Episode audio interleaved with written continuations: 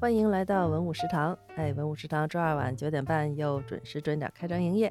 嗯，我是爱喝咖啡却不爱放糖的鲁西西。我是刚吃了蜂蜜蛋糕的老许哟，蜂蜜蛋糕啊，这嗨，听上去好像很 高级一样，不是什么高级东 西，是不是就是种小碗糕啊？不是，就那红的那个。我那天在清香阁买的，哎呦，清香阁，原来我说过这地儿卖包子卖特好啊，你好像提过一句。对，但是后来我那次去发现人不卖了，我说我问那大姐，我说你怎么不卖了呀？我都快哭了。嗯，大姐说卖的不好就不卖了。看来我们宣传不到位呀。哎，但是他那儿有，嗯，一个是蜂蜜蛋糕，嗯，也做的不错啊，但少吃还是甜。然后呢，他那儿有什么呀？你看似像油饼儿。其实是西北那个油香哦，油香啊，油香就是香，就是那个香油的香，哎，对对对，叫油香。其实，在形态上跟油油饼很像，比油饼厚实，做的不错。哎呀，真是好吧？那我们要路过这个清香阁的朋友，也没法买这包子了哈，买不着了，可以买点牛肉、牛肉可以啊。行，嗯，它是清真的。好，那我们那个节目开始之前，老许，我们今天是不是？场景挺特殊的呀！哎呦，对，差点忘了，我们必须隆重感谢一下。我突然感觉我坐对面听你声音都不一样了，是吧？啊，气质都变了，年轻了，对，提升了，专业了，专业。怎么回事呢？对，我们感谢一下本次录音场地的提供方生派。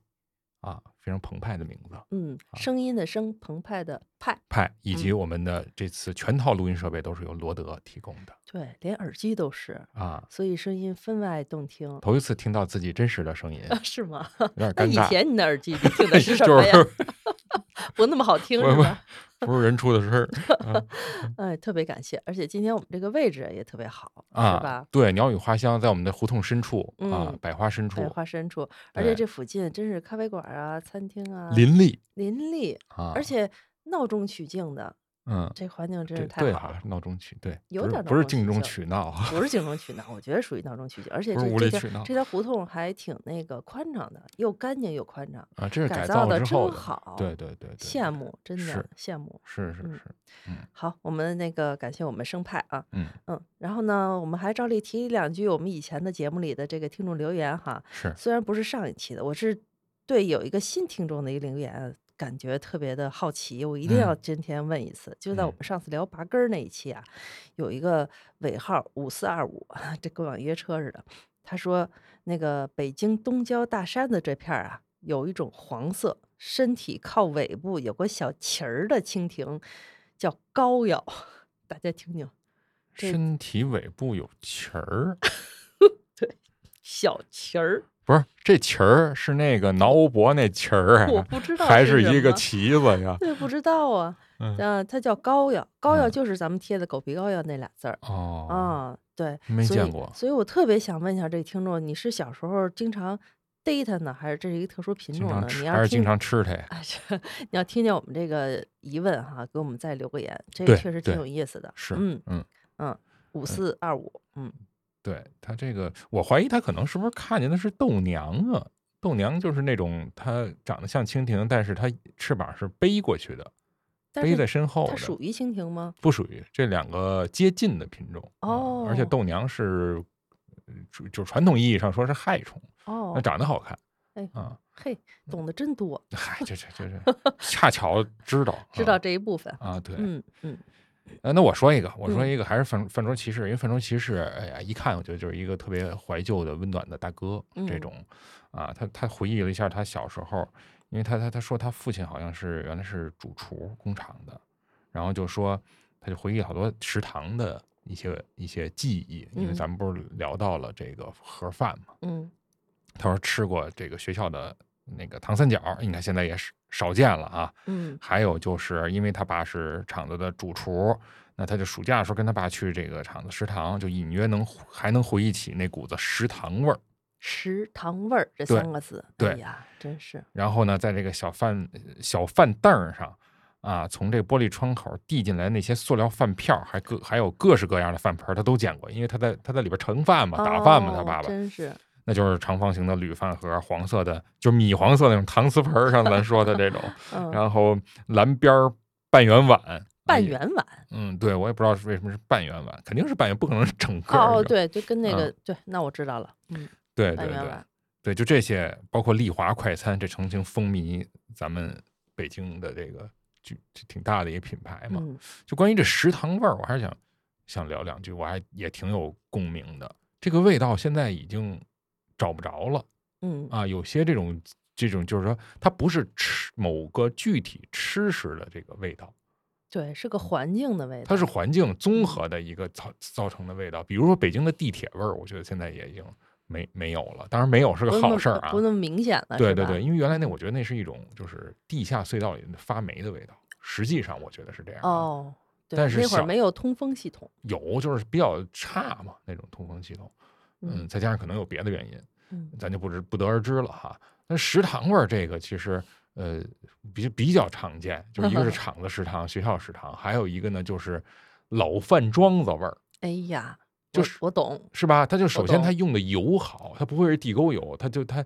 油烟子和那种酱油，这种混杂的那种啊，沁的这个 墙里，椅子套上是吧？那布套上，那个桌子抹布上，桌子这个桌布上，师傅的围裙上，哎，对，就是各种环境。我最后一次在环境中闻到这个味道，是在渔阳饭店后身那条街的这个，哎呦，我都忘了那那饭馆叫什么，福满楼啊，叫啊香满楼。香满楼现在已经没有了啊，不进没有了。这这馆子烤鸭店，他那店一进去就是这味儿。嘿，那一定也是个老对庄子。对，他就好多都是老人家附近的去那儿吃，但是现在真的就没了。那那是拆了那个馆子。哎呀，对。好嘞，所以所以说我们这饭桌其实这名字真担得起他这名字哈，骑士有骑士风范 啊，对，而且是饭桌上的骑士，饭桌 再次感叹一下。啊，是是是，好，那我们就今天开启我们今天的小话题哈，小话题，真小，这都特小特小，今天这话题啊也是巧了啊，前段时间我们老许远渡中原不是那个日本。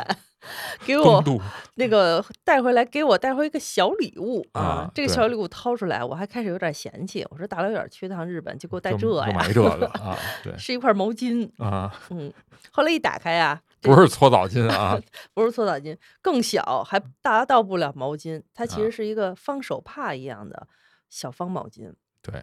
但是呢，就是因为打开以后是方手帕的这个形状，我反而特别喜欢了。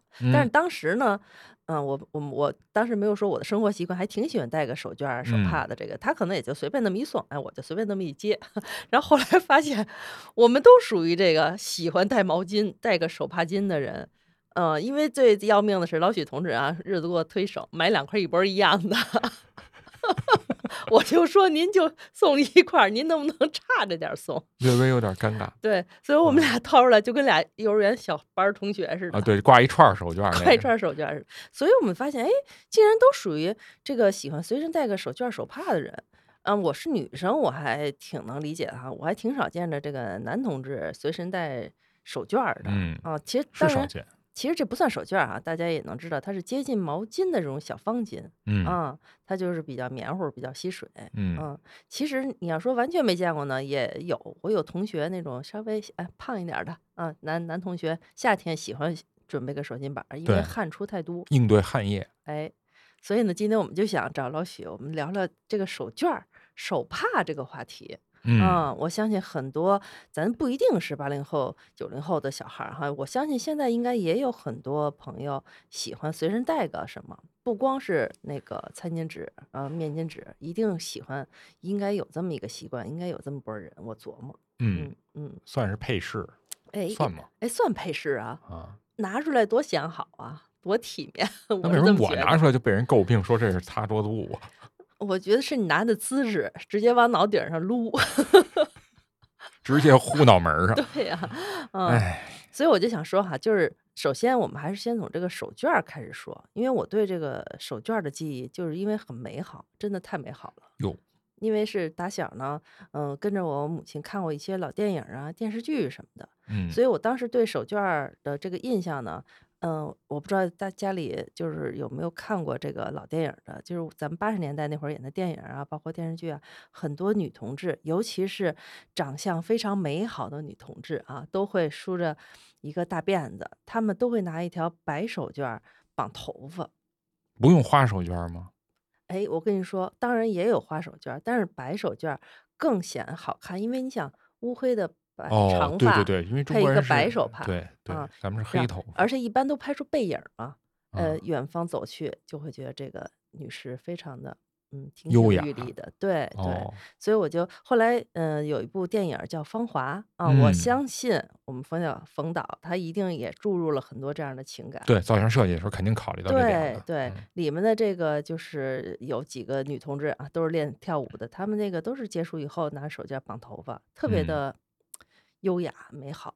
嗯，就是也搭上那个时代，可能确实也没有什么可用的饰品饰物，对，也没什么，太多对，没那么多头花儿，按对，我现在话说，这是工工业制品这种，还就就是比没那么丰富，嗯那可能就要用这个来点缀一下嗯，区别于其他系猴皮筋儿的 女孩儿，对，是吧？而而且就是我，但是我得吐槽一下，后来我长大了吧，就是自己长头发长了以后，有啊，自己会扎头发这个能力以后，我发现其实把手帕直接绑在头发上挺难的，因为如哦，果是你头上没有一根皮筋儿的话，它挺滑的，啊，不适合这个，就是系得很紧，呃，不适？合这样系得很紧。对，如果嗯你是湿头发呀，或者你头发本身有点烫过的一些弯儿啊什么的，可能系一下还行。嗯，我也觉得可能是不是我头发太太顺滑了不是，我觉得跟它那个质地还是有 关系，就。就跟那个有时候有的嗯，鞋带儿，某些质地的鞋带儿，它对，哎，你系得这很对。太紧，最再紧它也会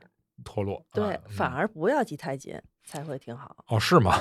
就我说头发这系手哦，绢儿这哦个，哦嗯哦嗯，就是它打它在第二下打结儿的时候再系紧，哎，就把它捆住就行了。嗯，有道理，因为我实际操作过，但后来我还是放弃了，因为我不怎么喜欢留长头发，所以嗯，但是对这个美好印象就留下来了。嗯。是，所以刚才我还跟老许说，在我生活有自理能力以后啊，就是小学要求带手绢的，我就特别积极响应。只要检查手绢，我随身一定都有，而且我还会有好多。哦，嗯，对你这一说，对，过去。还对，就是要检查手绢，是吧？特一人得。有一个，对，有一个，而且还得是干净的、平整的，是哦，吧？你你提前得准备一下，真的真得是把它洗干净了。稍微咱也不说一定要熨烫啊，那会儿也不一定家里都有这熨烫机嗯啊，但是要晾得很平整，叠放了才嗯，显好。因为那会儿幼儿园阶段是为了让小朋友们别乱，就是擤没地儿擤鼻涕，往衣服上，抹服，抹大鼻涕之类的，是吧？因为应该是因为这个 啊，擦的及时能够，但是不知道什么时候大家就把这个嗯，没人督促，也就觉得累赘，就给抛弃了。对，可能是，嗯，嗯。这个。就因为我看你这个找的这个这个截图哈，我还嗯。想起来，因为最近有不同的朋友去到那个南美的那个秘鲁，哦，南美，对，嗯。其实按道理就他们也不算是一个多发达的国家啊，就是当地的这个有印第安血统的这些嗯原住民们，嗯其实他们的很多习俗包括长相，其实跟中国人有点像。啊，跟嗯中国人有点像对，印第安人本身跟中国就他是东亚那边走过去的哦嘛，就所以哦，有一些相像，而且嗯皮肤也比较黑，头发有的也是棕色、黑色的。然后他们那儿有一个传统的这种发饰或者是配饰吧，就是一个小小的带两个，就是这耳朵这儿稍微往下，就是延伸一下去一点儿这种这种毛线帽子，哦，有印象是吧？这毛线啊帽子这耳朵这块延延伸还有两个束带，有的。啊，嘟就噜一块，对对对，就那个也特别好看。它其实也不是什么特别，就是只能算手工制品，它不算是嗯工业工业化的很强的东西。嗯，但是戴着那个也会觉得就是 淳朴中带着一些呃可爱俏皮，可爱变变化啊，就是俏就不是皮，对对对对对，就那个也是挺挺有意思的。嗯就它不需要说多那个复杂繁复，但是呢，就是给人一种淳朴的感觉。对，就嗯这手绢扎在头发上，就是会有这种很朴素的感觉，嗯呃，居家感就很强。啊，嗯，对，是是，所以说呢，我还想再提到另外一部剧集，这个肯定老许没看过哈，但是我相信我们听众里一定有看过的，就是一部著名的韩剧叫《爱的迫降》。我可以大概跟你说一下，为什么这个手绢在这里非常有用啊。所谓的迫嗯降是迫降到哪儿啊？急迫的迫，降落的降啊，就是我们嗯的女主角孙艺珍，她是一个韩国的财阀，非常的有钱，她呢迫降到朝鲜去了。哟，等于是男主角是朝鲜的一个军官哦，啊，所以说呢，人民军哎，你想当地人，你，得多土啊，是吧？所以我们这个朴那个朴素朴素啊朴素，对，啊朴素朴素啊，嗯，然后这孙艺珍烫着一头韩国最流流行行的这种大波浪对潮的，头想出门，但是那个男主角说不行，你不能这么披散着头发出去。当时他就急了，什么？我这是披散头发，我我多少钱花的这啊，大波浪？他说不行，你如我们这里如果是这种披散出去头发的，只要么就是外国人，要么就是疯女人，因为你想他得隐藏你的身份嘛，所以你就哦不能显得太好看。嗯你到这里的第一任务就是要把自己打扮的很朴素，甚至于接近土气，泯于众人哎，人对你才能不被发现哦啊，所以他就勉强同意了。这个时候呢，我们男主角玄彬从兜里掏出一块干干净净的手帕，就帮他把头发系上了。哦这哦是这么一个，所以这一幕就很动人嘛，就很哦有意思。哎，他这个方格手绢儿那简直就是，就像我们淘宝上常见的常男 士手绢一样的，是啊，这我小时候我爸都有一看着真眼熟，紫色、紫啊红色的，我也有一接近的，嗯，挺干啊净的。对所以这一幕啊，就是确实这个朴素感又很有，又虽然就是追求美感的同时，但还是要朴素，这就嗯是我这个当地人民的这个要求。嗯嗯，挺好，挺好，挺好哈，嗯。所以我们这个老许现在随身带手帕这件事儿是怎么养成的呢？嗯我这个其实我嗨，跟你那个呃朋友差不多，就也是胖，然后嗯呢，就是夏天爱出汗哦，啊。最早就是兜里肯定是要有纸巾，嗯嗯，还要有过去那 Clean Clear 那个吸油纸哎，你还用过那个呢？啊，用过一小阵儿，可林可丽尔这个品牌都没都没了对啊它那个吸油纸倒是挺吸油的，但是其实它就是一张油纸，就是嗯它它它它抹上不舒，就是它擦的时候不舒服，不舒呃有没有舒适感，啊对，它对对对没有用。我觉得对我来说就是觉得，呃对，所以就是嗨，反正就麻烦事儿比较多。嗯后来呢，因为就不说哪位作者那会儿带作者签售去，嗯他就提到说，其实每个人应该带一个手绢儿，一个是你这个纸巾呢，其实你浪费比较多，其实这是一种不环保的一种表现嘛。嗯呃另外就是，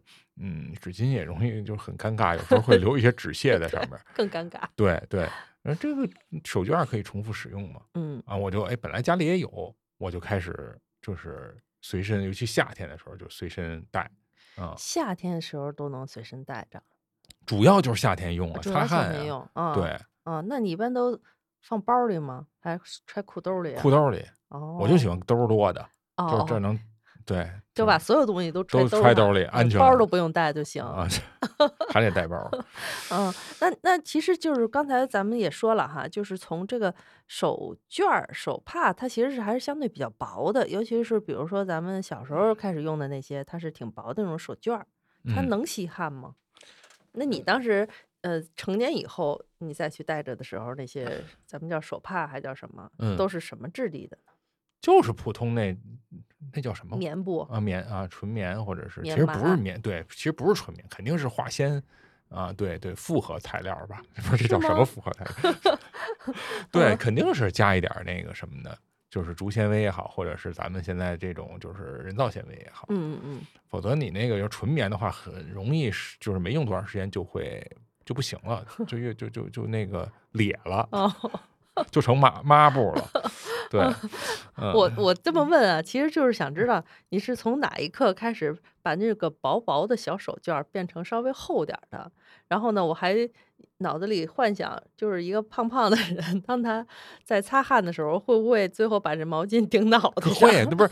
你看那个最早那个二次开店，就是陈佩斯那电影，我就是胖子的形象，往往就是，到尤其到夏天，一身的汗，对手里拿着个这个大扑扇，然后脑袋上顶着个小毛巾，对，我我一直以前不懂脑袋上顶这个毛巾是干嘛用的。降温呢。对，后来知道了啊因对因为自己有一次也那么试了一下，就是拿湿的在脑门上顶着，还真挺是舒服的是啊，是，降温，尤其大太阳晒着的时候。对，这就是嗯把这个手绢改成毛巾的原因之一吧。嗯，就是更禁用了。对，因为嗯手绢固然是吸水，但它吸水能力还是不如这个毛巾。嗯嗯，尤其呢，你不擦不光是擦汗的情况下，你如果你想就是滋润一下面部，是吧？还是是 对就是解解乏。你拿热毛巾是吧？或者拿哪怕凉凉水也没关系。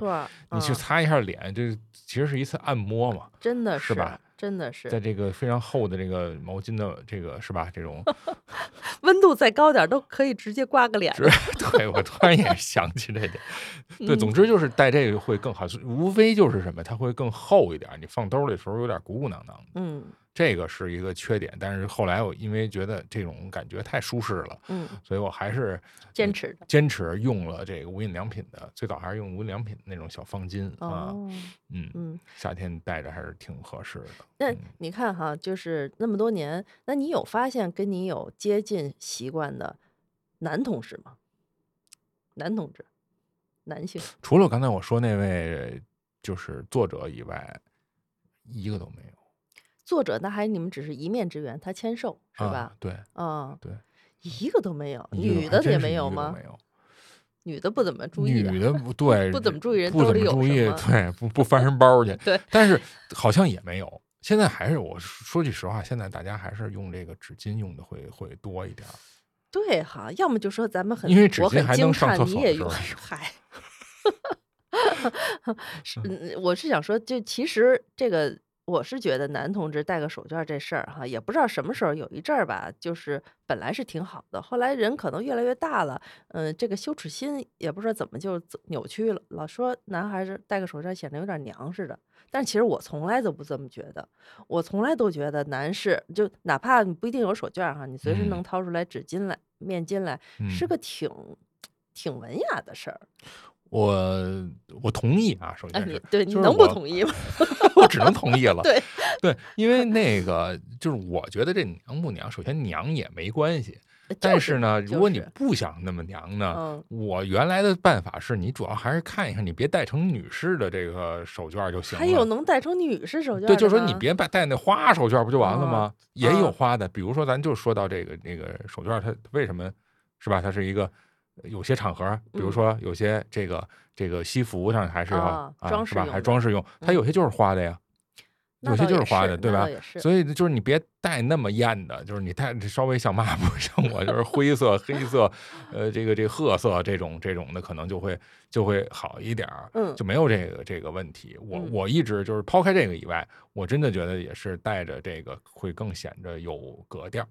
啊啊！因为这个在最早来说，它本来它就是一个绅士标配的一个事儿。对呀，对对，就是你西服在某些场合就必须得戴。你比如说，我就想起早期这憨豆 憨豆那个第二集吧，反正就就是早期的那个有一个小的这个环节，就是他可能是一个餐厅的侍者或者是一工作人员。嗯，这时候呢，因为在英国嘛，女王来访。有。大家就列队等待，然后欢迎，他就跟那儿一直就是在动，因为他老觉得自己没准备好，是不是有口臭啊？是不是牙上有牙粪呢？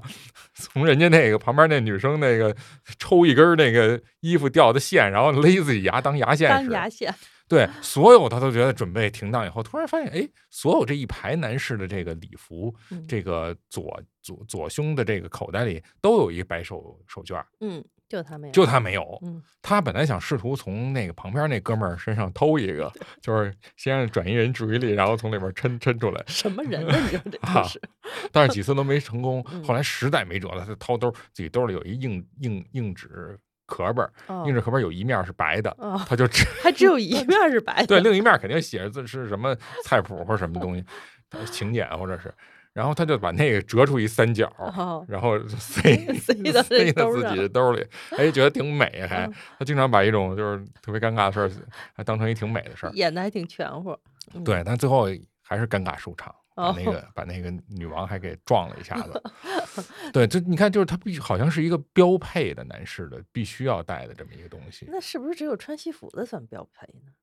对，这个就是这就牵扯到哎法法国了，因为法国这个很多咱们现在的这些时尚的来源不都是从法国吗开始的嘛？嗯，包括这高跟鞋，嗯，是吧？就是包括 对，那最最早是男士来来来来那个穿的，嗯，那现在那个还有就是西服礼服，还有这手绢，手绢主要还是因为路易十六的那个著名的王后啊，这也是在法国大革命时期被那个送上断头台的玛丽安东马内特。太奢侈那个是吧？对对对对，就他也有一些何不食肉糜的那些故事，对但后来发现，就历史学家发现，对他的安在他身上那些事儿吧，不一定都是真的，有些根本就是查无实据。但因为嗯他在那个位置上，对他自己对这种这种文艺和这种配饰装饰这些东西，他都特别喜欢。对，啊，生活上就是咱们现在说就挺挺有情调这么一人，嗯尤其他喜欢手绢儿嗯，啊，在他撺掇之下，撺掇之 下，对，路易十六就要求说，那个所有这些呃上一定级别的这些领导干部，啊，这些绅士们，嗯。就是你外出必须得带一块儿，就是四四方方的方巾哦，这不是挺好的一个要求吗？啊。对，但当时的在广大劳动人民，就是还是哦还食不果腹的时候，是是你提这个要求就显得有点儿这个不合时宜。对对，衣服我们啊还没穿利索呢。对，就尤其在美国，呃，就尤其在法国这个大革命的这个背景之下嘛。是的，对，但是这个这个传统就就留下来了，嗯留下来了，所以就是你西服上好像就必须得那个放一块儿这个方巾，尤其方巾它还，呃它当时理由是说方巾能折出不同的这个造型来是。啊，所以呢，这我也不明白啊，这啊这从几何学上怎么怎么去解读它，但总之就是，嗯，他就必须带这么一个，就这个习惯就留下来了，嗯挺好，所以我们也那个希望这听众朋友里有男同志的啊，有有没有给我们回复一下？有没有随身喜欢带个小手帕的啊，或者叫小方巾的对，啊？这个习惯啊，我们特别鼓励支持啊，赞美，甚至于赞美。嗯对，但是这个呃说说到手绢的一些早嗯期的一些回忆，我觉得就不得不提一下，不得啊不提啊不得不提一下《幸福的黄手帕》这个电影。哎呦，真是，而且是啊黄手帕。其实我至今都没有买到过黄手帕对呀、啊，它其实不是那么一个常见的、经常要用的那么，因为它真是太太太各色了，这色儿当手帕用。没错，他那个电影里，而且他那个形象，我觉得就不像个手绢儿，他就是一黄旗子对对，啊。这就是那个，就是侯宝林先生的相声里边说到这个打打卷头，他就像是一个卷头，它是一个卷。是吧？包那个哎，啊手绢儿的那个就是那个绢布嗯做的那种，就是就是路分很 高，饱和度有点高。饱和度也有有有点高，对对，嗯这是一日本电影嘛，就是也是一老片子了，对嗯对，稍微给大家介绍两句，因为这个可以说给好几代人留下了深刻印象。像我我妈那个年代的人，她一定是对母亲那一代人。对，因为它是七十年代的电影，然后中日邦交正常化以后，就已经就是传入中国，八十年代就就放过很多，然后我们在电视上也看过。对，那为什么叫幸福的黄手绢呢？是对，，首先再说哈，为什么嗯幸福的黄手绢？这主人公他是这个高仓健演的，嗯，然后男男主哈是一个铁骨铮铮的一一个日本的硬汉形象，，硬汉直男。对，就是编辑部故事里边那女大学生迷恋的那个高高嗓啊，那个高嗓。然后这个呃女女主角也是一个特别面相就很前，这个叫什么贤惠的这个、嗯呃女性啊，是那个背上千惠子啊，还有一个那个演员在这里边，就是那年轻夫那个呃呃就是年轻情侣的那个男性啊，也是一个知名演员啊，就这个武田铁狮。狮就是那个剑狮那个狮嗯啊，哎，他是我非常喜欢的一个演员啊。小时候就看他的那个就是片身刑警系列，叫《嗯刑事物语》，就演一个一那个警察嗯啊。他个子不高，长相其貌不扬，就是长得有点像谁？长得有点像成龙，还有黄渤和那个日本那香川照之的合体，然后还特别是特别那个混血儿。你这仨真能凑，凑俩就完了呗。大长脸，然后这这长得也挺挺难看的，但是他而且个儿还矮，但是他他演得特别好。我嗯估计好多稍微年轻一点九零后他会知道他那个演的那个金巴老师那个系列，没看过，原来北京台也老演，是吗？就暑假的时候。嗯那会儿我就我就知道日本人还学中文，因为他那会儿给中学生上课嘛，他演的片山哦老师，然后不是片山老师，金巴老师，他语文课他写一个“白日依山尽哦”，在那个板书上，就正常的楷书，就正常粉笔字儿。哦，中文字，嗯对对对，就总之他特别好的一个演员，而且他自己还还是一个民谣乐队的一个主唱。嗯，多才多啊艺的，对对对，就反正他们仨演的，他这故事啊，其实也挺离奇的。就是说什么呀？就是这个，哎，我想想啊，是呃，他是冤冤屈，嗯。嗯，对他本来就是一煤矿工人，嗯。然后也是那个进过监狱，嗯，高仓健，嗯。对对对，然后呃是在这个荒也不能说荒蛮哈，很那个就是呃怎么讲北日本北部就是很不发达的地区山区做一煤矿煤矿工人，嗯呃无意中认识了这位在超超市做收银员的这个他这个未来的妻子嗯啊，两个人就是聊天过程中突然发现，哎，对方都没有嗯，没有婚配，嗯 就就是走走在一起，走在被你一说鬼鬼祟祟的，挺美好一故事。对走在一起但是他有一个就是这个这个问题，就是有一什么问题？有一什么问题？由于什么问题，就是他他他其实这我觉得有点就是导演制造的一个矛盾嗯啊，就是因为这女女女孩呢，就原来结过婚，嗯，但是她好像隐瞒了一些就是自己的事儿是，啊，然后她就是两个人的的孩子后来流产，后来医生说哦，她可能原来怀过孕，嗯那这一下这个作为钢铁直男的这个高接仓健就接受不了了说你为什么要欺骗我？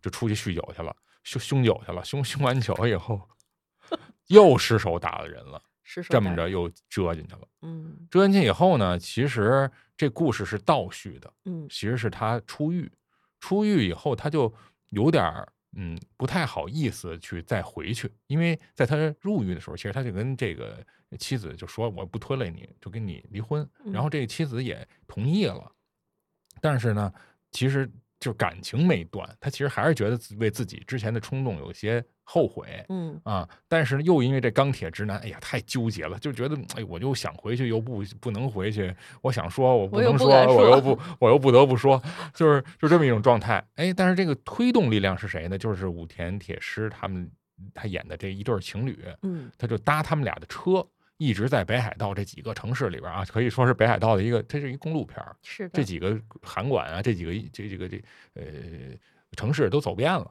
一直绕来绕去，没去他这个西张市吧，好像嗯是，就是没去没回他这家。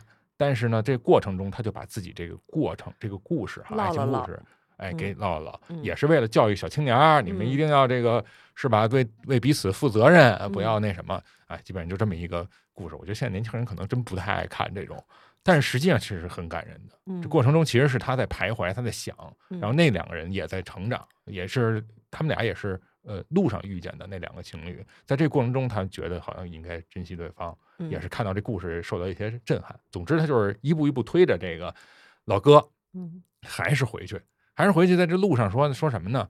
他说，其实跟妻子有一个约定，嗯就是如果你还能接纳我，我出狱以后，因为六年了嘛，出狱以后，那呃，就是能允许我再 回回家的话，家庭还对 家庭还接纳我的话，嗯你就把那个一个黄色的手帕，呃，就像一旗帜一样，去挂在那个呃家门口，嗯特别高的一个旗杆上啊。嗯他就这就很分很好分辨了。那你走到村村口，你看看那是自己家那儿是吧？挂着没挂着旗子不就完了吗？对他还不不不敢看，等于一步一步指路指到那儿了以后，他让那两位看，那两位好好一通好找，最后终于找着了，而且不是一盏旗子，不是一个黄手帕，是一嗯串儿，就跟那经幡似的，对西藏那个对挂着一个三角形的是的啊，一直是一个大三角，两边都挂着，嗯特别明显。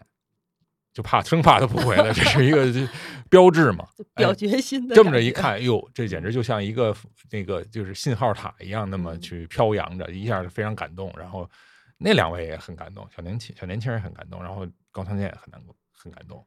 这样他就回家了，而且那俩特逗，赶紧就跑了，生怕那哥们儿后悔。就这，别再跟着我了，就赶紧别。别别别再纠结了。对，嗯回 就是日本电影在这点上，就是一七十年代电影，还真是比较含蓄。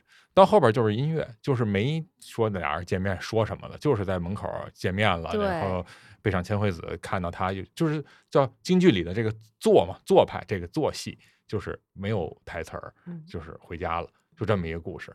哎，然后呃其实哎非常感人啊，是 我也不知道怎么去去表达这种这种感感受，就是其实前面都是很压抑，嗯，很郁闷，你也为这男的觉得就是他太纠结那种，替他着急呀，替他着急。然后呢，到最后终于释放出来，就是在这个飘扬的黄手帕，所以这黄手帕就给给我们留下就是很很很深的印象吧。虽然不是说所有人都能喜欢的电影类型，但是我得说，这电影在当初还是受到非常大的一个追捧，因为美国和日本其实都翻拍过这个电影，就是说明他的这个故事还是很有感染力的，虽然有一些做作的成分。对，而且是如果按我们现在话说啊，挺男性视角的。哎呀，无论怎么样，还有一个女性对在家坚定的等对对对，现在尤其女女权的这些这个年轻的女性，可能觉得这真没法理解，为 凭什么为他守着？但是在传统价值观里边，我觉得这也也可以理解吧，也可以理解。就与此相对应的，其实还有一个，就同一个导演啊，都是那个叫这个这个山山田洋次他拍的，叫《远山的呼唤》。嗯，其实这我觉得更。更感人，真对那个更感人，更感人，就是情节可以说类似，然后演员也都差不多，也是背上千惠子，而且都要走好远的路，都要走来回走，都是在这个呃，就是荒蛮，我还是想说荒蛮，白雪覆盖着的寂寥寂寥的这个北海道，日本的北海道。啊，然后要不然冯小刚干嘛拍那个《非诚勿扰》跑北海道？就是他们这代人可能对他这这地方还是有。就是人与人之间，因为残酷的自然环境之下，你要与天斗、与地斗，所以可能人和人之间可能更亲近了，就还更需要呃温暖吧，抱团取暖。对对，这剧情就不多说了，其实就是高仓健也是演一个负罪之人，跑到这农场，这农场是这这女女的独立苦苦支撑。你想一个女人去很坚强了，已经是算是一个我觉得成功女性了。然后你说这么。这么大一个农场，农场，但很多这个重体力活，她还是觉得有很吃力。这男的来了以后呢，能帮她啊，两人肯定就产生感情了嘛。但是，呃，警察来了，发现她了，要要把她带走。真是，嗯，最后呢，就是这含蓄就含蓄在最后这一点。我发现，就你从那个呃视频网站上看，就最后这一点的那播放量是非常高的。对，就重复播放看，就是什么呢？这男的已经定罪了。但是这女的呢，她不能过去再跟他说我怎么怎么样，怎么怎么样啊，我等你。她她也说不出口，可能也是。她做了一什么呢？就是这这高仓健被铐着上了火车，然后这女的呢和那个邻居俩人就是做了场戏，也登上这火车，坐在他们边上，然后假装那邻居问的，哎呀，那个这个夫人，那个她好像叫。叫叫什么来的？那个主民子，叫民子说民子那个夫人您您您出出门啊，然后就 这邻居真好。真好。说那啊就就是大概俩人的对话中透露了我的生活后边有人照顾，我也找到了那个镇子里的工作，嗯，然后一切都平安，还会等着你回来，嗯，而且说着说着特逗，这邻居是一男的啊，自己跟那说哭了，跟那抹眼泪儿，然后这时候当然这钢铁直男这这个这个高仓健也不能这个完全这么冷酷无情嘛，他还是也。哭了，但是手绢也在这刻这一刻出现了，出现了。对，因为这个背上千惠子自己没带手绢，他从别的旅客身 上，那位先生您带着口绢口那个手手罩，我等我对手手手套去了，手绢就是那位先生你带的这个手绢能不能借我用一下？他拿过来就塞到这个呃高仓健手里边，高仓健看着远方的还是这个寂寥的这个北海道群山啊，然后流下眼泪。对，就是。冰雪被为之融化的这么一个故事，真是啊，但是过于含蓄了啊，就是，就是你这心得一直揪到递手绢这一刻，对吧？啊，对对对对 对，然后所有感情得都在这最后这一刻来来释放，喷涌而出。哎，反正手绢在里这个很多影视剧里边用的这是非常多，包括咱传统的传统京剧里边，京剧里啊，对，这我就说一点吧，就我因为有点印象，嗯，就是石玉镯，其实我没有完全。看过多少遍，不是那种戏迷那种地步哈。嗯，他大致就是说俩人好了，但在那个场那个封建的那种色彩和那礼教的这种压迫之下，男女授受不亲嘛，他不能去正面的正常的表达这种情爱。对，那怎么办呢？男的呢，往人家女孩门口扔了一个玉镯，让人扔了啊，就是算是一个定情信物，但我不能直直接交给你，我我我用一种。就是扔扔在门门口，女孩去捡，又又也是我我我想捡，我不能捡，但我又还是要捡。啊，那他采取一个什么样的？他就是首先揉搓这个手绢嘛，就表现这个人物内心的挣扎，嗯，踌躇，然后又又又拿这手绢捂脸。总之，手绢手绢是一个非常重要的道具，特别好用的一个道具。没错，就人物的这种心态啊，就通过这手绢来，要不然他折腾谁去？他不能光折腾这一角，跟那个姜武似的，裤腿一角这都不行。对，这女孩嘛，还是那什么一点。然后呢，他最后想一辙。就是把手绢扔地下盖住那个哦，假装捡手绢。对，假装捡手绢就把这玉镯就给捞起来了。哎，这情节设计的好啊，是吧？就是 对，但是也就这点设计好，我觉得整个故事还是有点荒诞的。哦，有点荒诞，有点荒诞。对对对，就是还是一位封建礼教张牧的一个。故事，总之就是还是就是我我看到一篇文章啊，就说到这个手绢作为爱爱情密码，嗯，呃，就是人家也是学者写的啊，就是他就说这个这种道具，就其实在人物之间它是一个连接作用，哎，使人物关系这好像是间接的就达达成了，嗯，这个媒介就是这这手绢，嗯，哎，所以它不光是一个道具，它还是一个。好像是一个传情的情感的一个连接，对对对对。但是后来呢，由于文明系啊，就是民国时期文明系开始进来了，西方的传统进来了以后，就变成了玫瑰，就特别直接了，就是我我送你一玫瑰，就好像证明了什么。哦啊，这个手绢就是就是被抛弃了，可以说是对。但是呢，就是说它还是一个就是 挺有寓意的这么一个哎表达的这么一个道具。对呀，嗯，很有意思。因为我觉得，为什么手帕这个这个物品，它能传递这种人和人之间情感，是因为它是一个随身之物。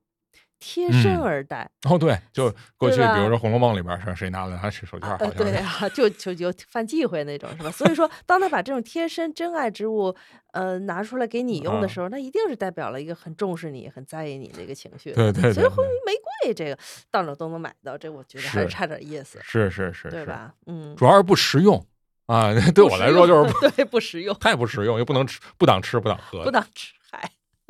嗯，呃，那我们刚才说到这个这个手帕，它还是有这个接地情感的这么一个功能作用的。主要在文艺作品中，文艺作品它它好用，我觉得编剧来说它比较好用。嗯，是对。嗯，那刚才我们也说啊，其实我们现在，呃，即使是很提倡还是随身带手绢这事儿啊，但是我们已经开始用这种手巾板接近的这种小方巾了，非手巾板，非手巾板。所以说这个毛巾这事儿哈，它其实已经是接近毛巾的这种手帕了。嗯，我觉得这毛巾这事儿，我刚才挺想提一句的，就是为什么长辈们用的毛巾都那么的残旧呢？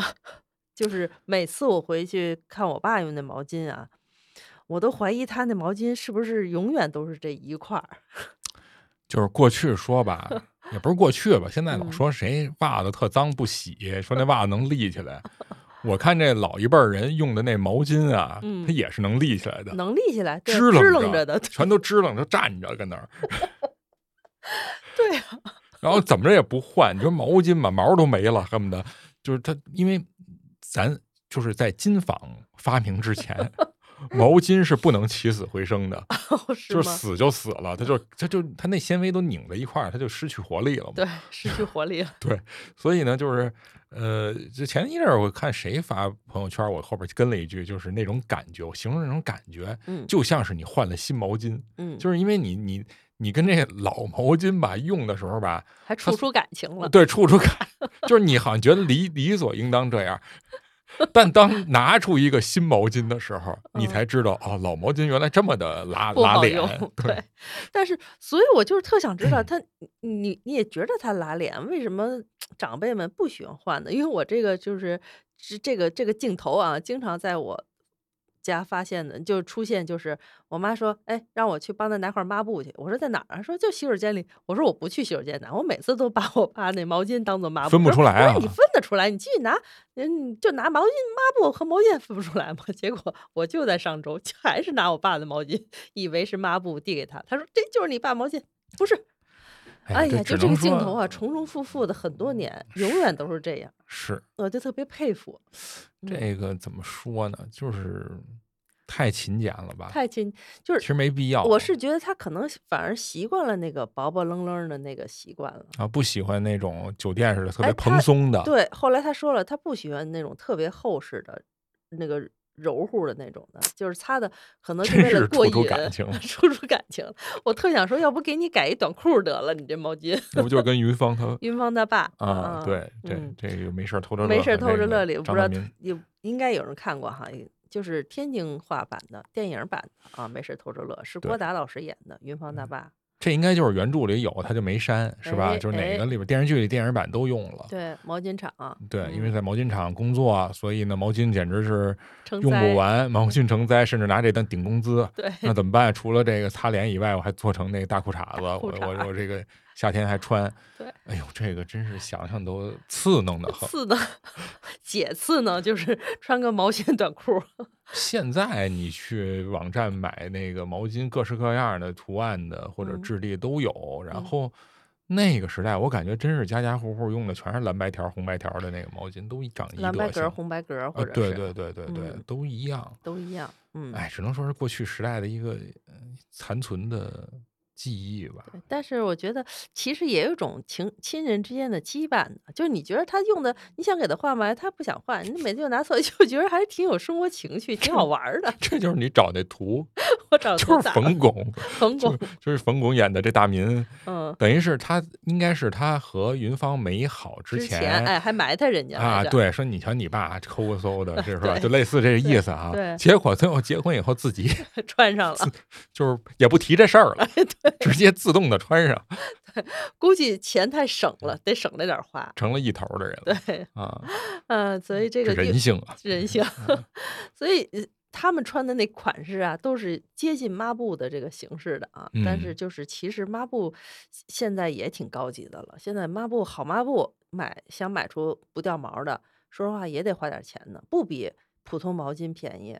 但是我觉得现在掉毛也难了，都是那种人造纤维为主的，它怎么掉毛啊？我说的是抹布系列的，嗯哦嗯，哦，还是哦有掉毛的，还是有掉毛的哈。对因为你看现在，如果比如说淘宝或者拼多多，你你想选买那种厨房用抹布，它都会特意（括弧不掉毛），哦 还成一优势了。因为确实你抹布使用率和这个劲头也跟毛巾不一样嘛，嗯所以不掉毛是一个挺重要的一个功能，但是可能特点。对对，是抹布是是升级了，可是我嗯看这大家洗脸的这个器具不是这工具也也也升级了，就是说对，好多女女孩也都不怎么用毛巾擦了，对，为了更干净哈，嗯呃对对脸的皮肤的刺激没有那么是吧？你省着换了嘛，不那么狠，对，没有磨砂的那个那感觉。对，但是我觉得不过瘾。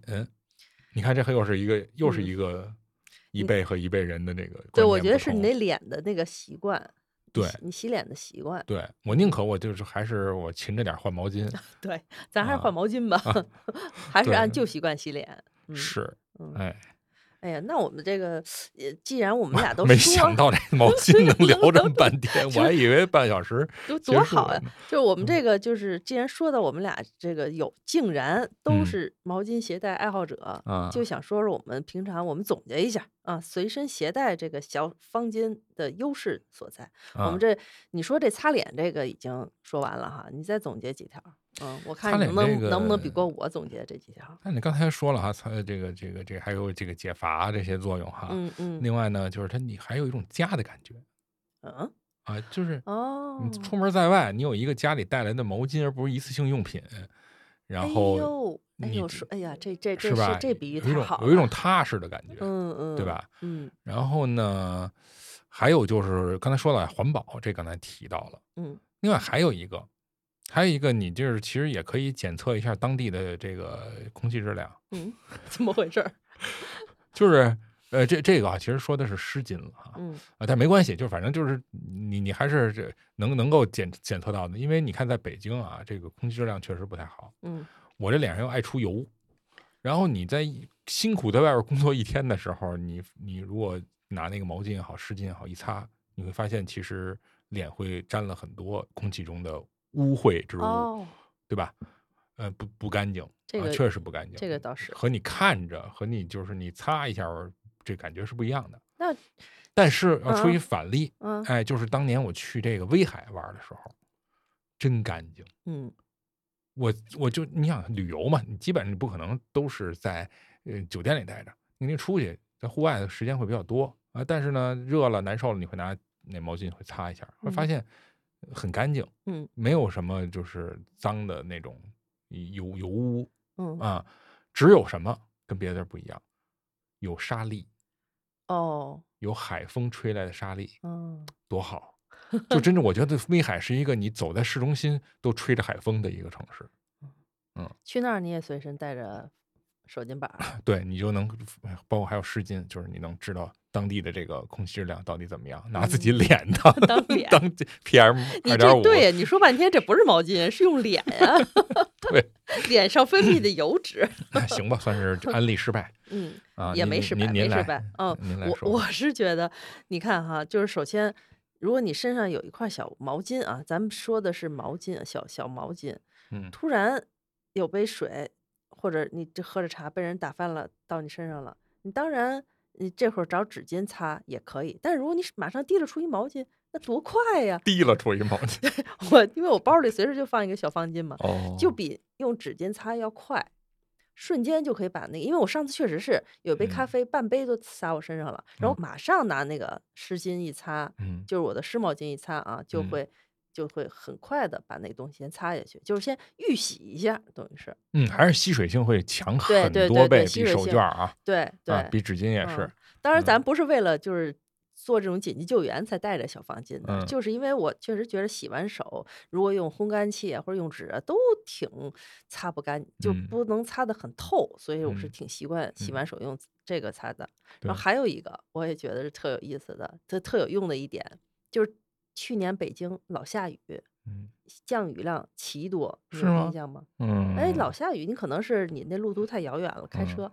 偶尔呢，我特别喜，就是从如果我坐地铁的话，从地铁到家，我特别喜欢骑行回家。嗯但是因为它老下雨嘛，车座上都是水，哦，这个时候你当然也可以用，还是我刚才说的，你也可以用纸巾去擦，嗯。但是它还是不吸水，你得用一嗯包纸巾都不一定能把那水，擦干了。你扔哪儿这也是个事。像我这种焦虑，我找不着垃圾桶，我我对啊是吧？就我也没随身带一塑料袋儿，是吧？给它 套上。嗯但是这会儿你手上一个小方巾，嗯唰就给擦干了。嗯嗯，因为大家都从地铁里出来，都在感叹这车座上都有水，哎，我就很潇洒的拿出了一块毛巾，擦干了，骑行而去。我觉得旁边人说用不用？我才不给他呢，我以为那一块说话擦完了以后也挺湿的了，对，那，这里边就有个 bug，救急挺好啊。救急是可以，哪有 bug？你说，就是我舍不得拿我那毛巾对，但是你舍不得它，你更舍不得你的裤子和裙子呀。哦，你看，就看你舍弃一个，你回家可以洗嘛，洗干净不得。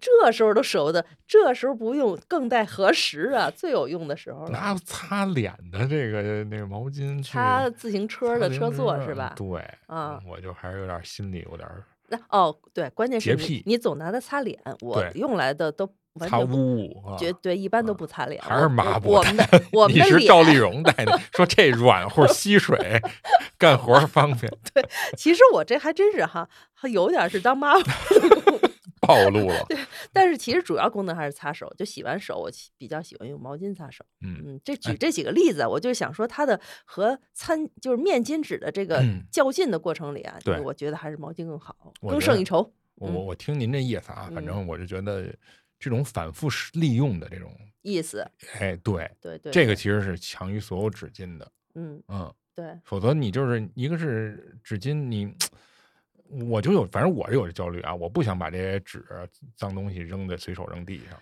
我也有。对，但是我又不能算自夸吗塞包里，我又想起，我就想 起了，还是憨豆 弄了一大笔鼻涕，那个最后实在不行，还是扔在自己西西服兜里，他也知道啊，满脸厌恶。但是这这这，你说找不着个垃圾桶，然后你又弄一堆那个脏纸巾，你说你怎么处理呀？更不合适。啊，嗯，对总之，我觉得真的还是呼吁，能带手绢儿、能带这个呃方巾的，还是带一带，挺好。对对嗯，而且就是建议是那种带点毛小毛巾质感的嗯，小方巾对最好。对对，哎，我刚才还想到一个，就是夏天的时候，如果出汗出的特别多的时候，有时候出那汗，手臂上都感觉你一摸都有层盐似的。你你有你有有有？因为有的时候去运动一下回来以后，真的是，然后这个时候如果你把你的手巾打湿了擦一下，那就是比纸巾也好多了啊效果也好效果好太多了。对对对还是重复利用的。哎呀，我们这次这个穷尽所这 个所有的能力，就是为了让大家知道我们带这个手巾牌儿啊是个特好的事儿，这一期是一公益广告，鼓励鼓励大嗯家、嗯啊。当然你要真不带也没事儿，但是就是分享一下我们这个小心得。经验。嗯，对。但是呢，其实我们这个一直想说，我们这是一个还是想带着品牌观察的这么一个播客节目哈。但是嗯今天唯独今天这期，我实在举不出一个专门生产手绢啊、手巾板的这么一个品牌。因为生产毛巾的肯定有很多，哦，对对对对对，毛巾呢是各种各的好，但是其实你在毛巾品牌里找到我们所说的这种小方巾啊，还真不太容易，真不容易。你看那太像毛巾了，也不行。不是，我现在就看那个小方巾，一般在这产品设计上啊，好多厂家都是拿它当那个就是家里边那个擦手巾来使用，哎，对，来设计，对对，我觉得那有点问题。怎么呢？就是它它。反正有点问题，问题在哪儿？你说，就他老有那个设计，有一棱，有一个什么的，就是条纹，那条纹就很很，就如果你拿那擦脸或者擦什么，关关键你要擦脸，对，很难受。它那个，对，它那块是一绸子的，或者它质地和那个呃毛那纯毛毛的那个那部分它不一样，对，所以就是是就美观是美观，嗯，但是不实不实用。啊，它就不像无印良品，它有那种，就是我觉得它就是为了随身携带的随身携带小方巾，是的，会会方便一点。对，国产品牌这块就，反正我现在没找着合适的。对，所以哎，也算想倡导一下，或者是咨询一下我们这广大听众哈，有没有发现过这哪个品牌里专门生产这种小方巾的？因为毛巾和随身的这个方巾，它确实还是有本质区别的。你呱唧掏出来一个。呱唧呱唧的，掏出一毛巾，还是有点奇怪。咣当拿出一个小方巾，非常好，掷地有声，滋溜。啊，总的来说，我们这是一个这个个人习惯，嗯，也是想跟大家聊聊聊天儿。然后，因为它也是一个在我们的影视剧里是寄情于很多的这个情感的交流的，哎，所以今天这个话题我们俩聊的倒是挺高兴的。不知道听众们有没有有这方面的回忆哈？对，嗯嗯嗯。